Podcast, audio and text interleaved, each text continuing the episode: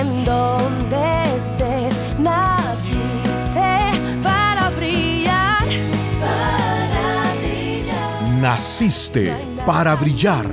Un podcast creado para equipar, empoderar e inspirar a líderes a brillar. Conducido por Jessica Calderón, coach ejecutiva y conferencista internacional.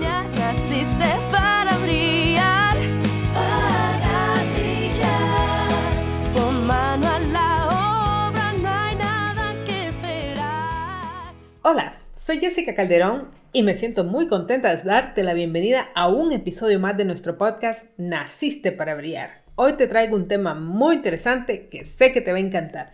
El tema de hoy es ¿cuál es el costo que estás pagando por la falta de autoconfianza en tu vida profesional? Y hoy voy a hablar de cómo tu autoconfianza en el ámbito profesional tiene un gran impacto en tu crecimiento.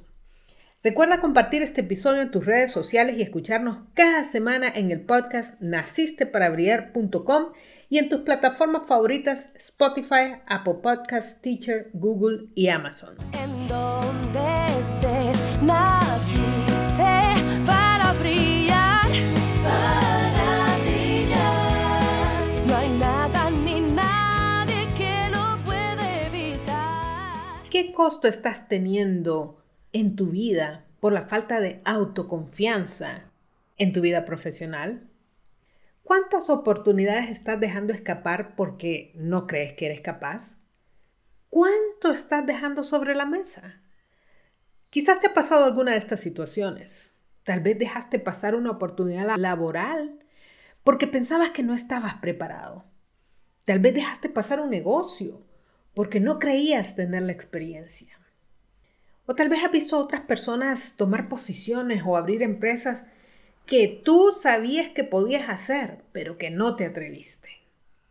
Tal vez estabas en una junta y tuviste una brillante idea, pero no la hiciste porque no estabas seguro de que fuera lo correcto.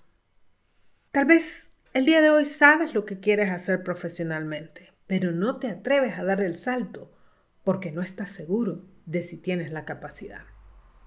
Te voy a contar que la autoconfianza profesional puede estar robando muchas oportunidades en tu vida. Y eso lo sé porque este es uno de los aspectos en que más he trabajado yo en mi propia vida. Te voy a decir que yo estoy muy consciente de muchas oportunidades que intencionalmente dejé pasar o que simplemente me negué a aceptar por pensar que yo no estaba preparada. Algunas veces Quizás te ha pasado a ti que has visto una oportunidad de empleo, una oportunidad de ascenso y tú dices, no tengo todas las capacitaciones y no la aceptaste. Y luego te das cuenta que se la dieron a alguien que tenía menos capacidad o capacitación, digamos, que tú. Y también me ha pasado que en muchas ocasiones trabajé por menos valor de lo que me pagaron en la organización. No sé si te ha pasado a ti, pero de repente conoces el valor de tu trabajo, pero no te atreves a pedirlo a la empresa. También me pasó que tuve algunos grandes fracasos porque tomé decisiones no porque fueran las correctas, sino porque quería jugar a lo seguro y eso me jugó mal. No sé si te ha pasado a ti, pero he escuchado a muchas personas que le pasan este tipo de cosas. Y sabes, Realmente hay gente preparada, gente muy capacitada, gente con mucho talento, pero que la autoconfianza en su vida profesional está siendo un problema. Te voy a decir que afortunadamente hace años decidí que yo misma iba a trabajar en mi autoconfianza, porque me di cuenta que la única forma de alcanzar lo que profesionalmente quería para mi vida dependía de si crecía en confianza propia en mi capacidad profesional. Y ojo con esto, porque yo no te estoy diciendo que puedes ser una persona que está estancada y que no crece para ningún lado. Puede ser que hoy tú estés teniendo éxito profesional ante los ojos de otros, pero que en el fondo tú sabes que no estás donde quisieras estar o tú sabes que estás jugando a lo seguro. Muchas personas, en mi caso, podrían pensar que yo soy una persona de alta confianza profesional y yo sé que he logrado muchas cosas, Pero lo cierto es que cada uno conoce su propia verdad y sé que en muchos aspectos de mi vida profesional me he visto limitada y sé que eso me ha impactado profesionalmente, que pude haber alcanzado otros niveles que hoy no los tengo porque sentí que no era capaz. Sabes, hace algunos años comencé a estudiar el tema de autoimagen y estaba este autor que me encanta y te voy a decir que se llama Maxwell Mouth. No me gusta mucho mencionar autores porque de repente piensas que tienes que leer un libro por aquí, un libro por allá, pero este señor escribió un libro bien raro, se llama Psicocibernéticos. No te dejes engañar por el título, la verdad que lo escribió en los años 60 y en ese entonces estaba como de moda esos temas un poquito de la computadora. Pues resulta que él estaba hablando de la autoimagen y hablaba de cómo la autoimagen es responsable, de cómo nosotros nos vemos a nosotros mismos y de cómo nos vemos depende lo que pensamos que somos capaces de crear. Pues fíjate que este autor hacía notar que es probable que no podamos encontrar el origen de una falta de confianza que podamos tener en nuestras habilidades. Sí, hay personas que buscan en su pasado y quieren encontrar por qué no confío en mí, si tengo el talento, tengo el conocimiento, tengo los títulos y aún así la confianza no me deja. Y te voy a decir, en algunos casos tal vez nunca lo vayamos a encontrar, pero este autor escribió algo que me llamó mucho la atención. Y él decía que en realidad nosotros podemos decidir ver hacia el futuro y tomar una decisión de cómo queremos ser y luego enfocarnos en trabajar por ser esta persona. Entonces me di cuenta en ese momento que yo podía tomar la decisión de determinar el tipo de profesional que yo quería ser. Te estoy hablando que eso fue hace muchos años, más de una década quizás. Y fíjate que en aquel entonces yo sabía que no estaba en el nivel donde yo quería estar en mis relaciones, en mi comunicación, en mi liderazgo.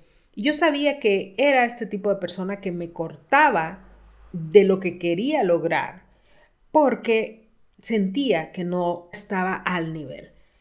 No sé si alguna vez has cruzado por tu mente una pregunta como ¿y quién soy yo? ¿Por qué habrían de hacerme caso? Recuerdo que en aquellos entonces estaba yo lanzando mi segunda empresa, que es esta que tengo ahora.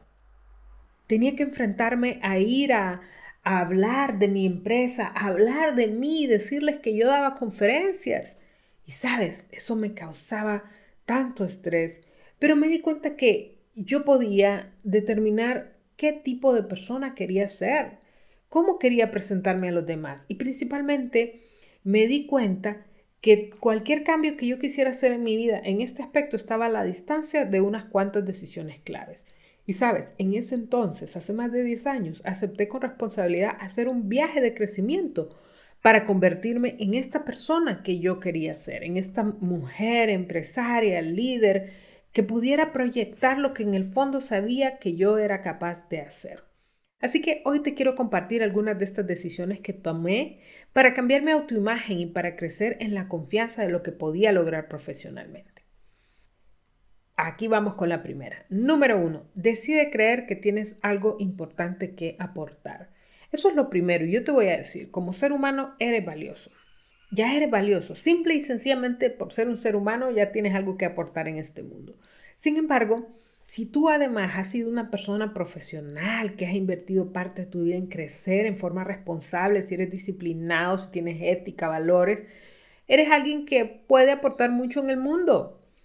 Si además tienes ideas y talentos únicos y especiales, tienes el potencial de marcar una gran diferencia en los entornos en que te desenvuelves. Entonces tienes que aprovechar este potencial, tienes que ponerlo a trabajar. El mundo te necesita, necesita ese aporte que solo tú puedes dar desde tu perspectiva. Así que esa es la primera decisión que puedes tomar. Ahora voy con la segunda. Decide creer que ya tienes en ti lo que necesitas para tener éxito.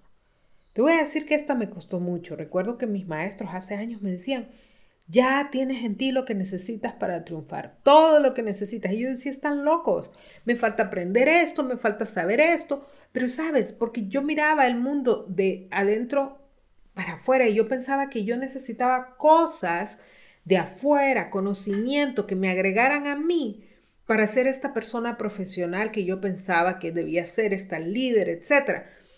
Y sabes, con el tiempo me di cuenta que adentro de cada uno de nosotros tenemos capacidades impresionantes como la creatividad, como una gran capacidad de aprendizaje, como la imaginación, etc. Y si sumamos esto a nuestro talento y a nuestras habilidades que hemos ido desarrollando con el tiempo, créeme que tenemos de sobra para enfrentar cualquier obstáculo, para agarrar cualquier oportunidad y tomar provecho de ella.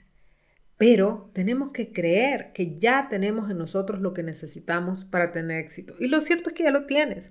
Ahora solo tienes que creerlo. Punto número 3. Decide que tienes el potencial de brillar profesionalmente desde tus fortalezas personales. Sabes, tú naciste con talentos únicos. Cada persona tiene al menos un talento especial y ese talento tiene el potencial de convertirse en tus fortalezas personales. Esas son únicas para ti. Si tú desarrollas estas fortalezas con disciplina, estas te pueden llevar a un nivel de desempeño muy superior. Y lo importante es que eso ya está en ti. No tienes que sacar un título más, un estudio más. Solo tienes que ponerlo a trabajar. En mi caso, mi talento es el de la comunicación y llevo más de 10 años desarrollando una empresa alrededor de mis mensajes y de lo que hago. Imagínate, soy ingeniero industrial, estudié en la universidad, saqué buenas notas, tengo todo eso, pero ¿sabes qué? Eso no es a lo que me dedico. A lo que me dedico es a utilizar mi voz, mis palabras, mis ideas y mis mensajes para desarrollar personas. Ese es el talento que yo recibí. En mi caso, yo creo que me lo dio Dios. Entonces, tu trabajo básicamente es descubrir tu talento, ponerlo a trabajar y eso te puede llevar a un nivel superior de desempeño. Ahora vamos con la 4. Decide enfrentar el camino de crecimiento con responsabilidad y disciplina.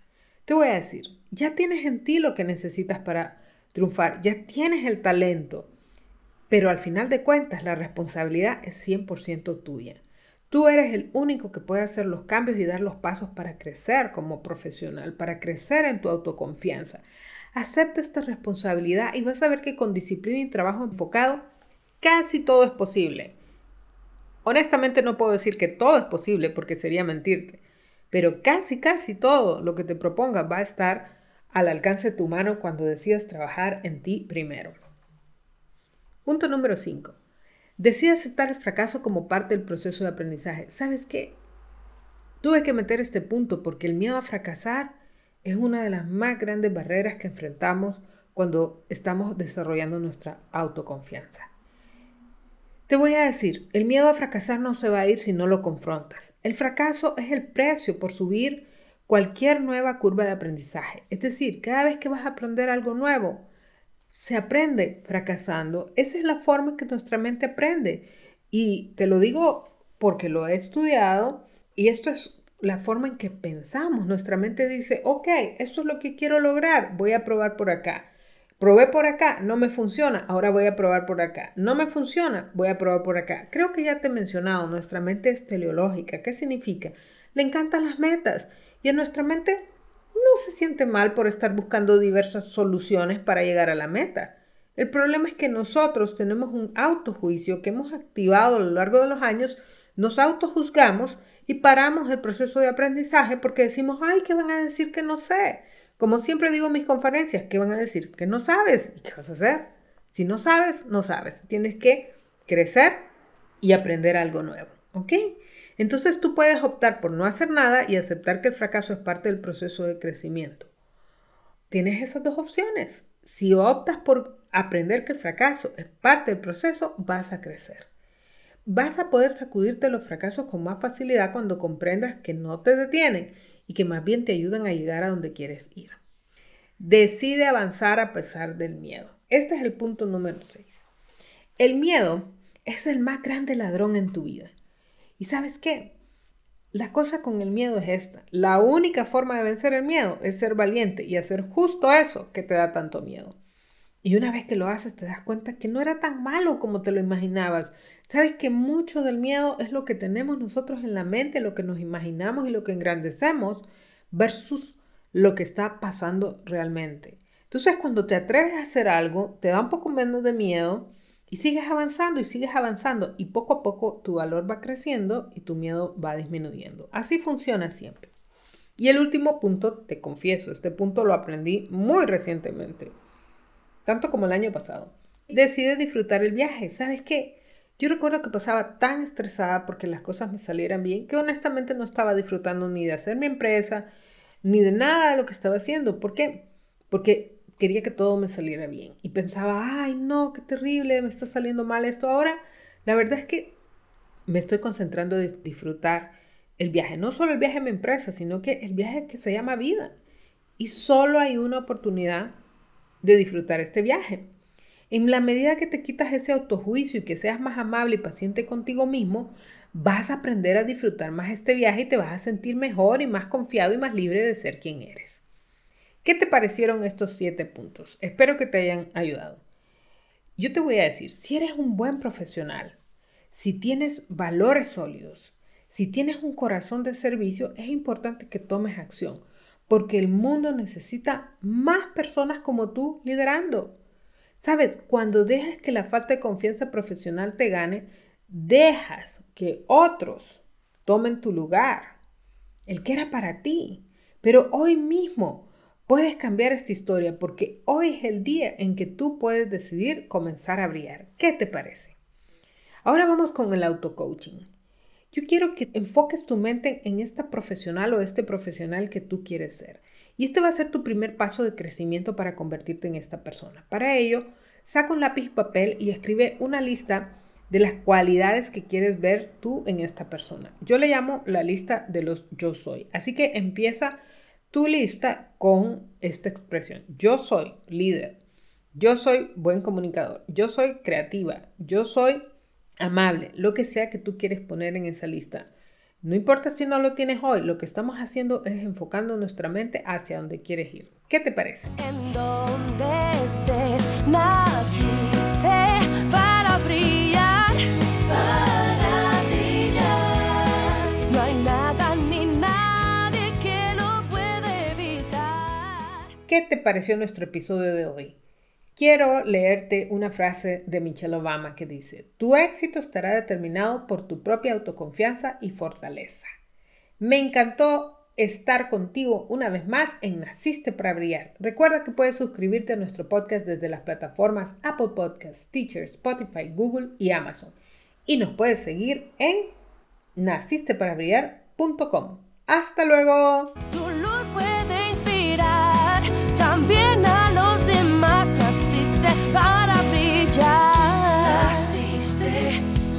Gracias por acompañarnos hoy.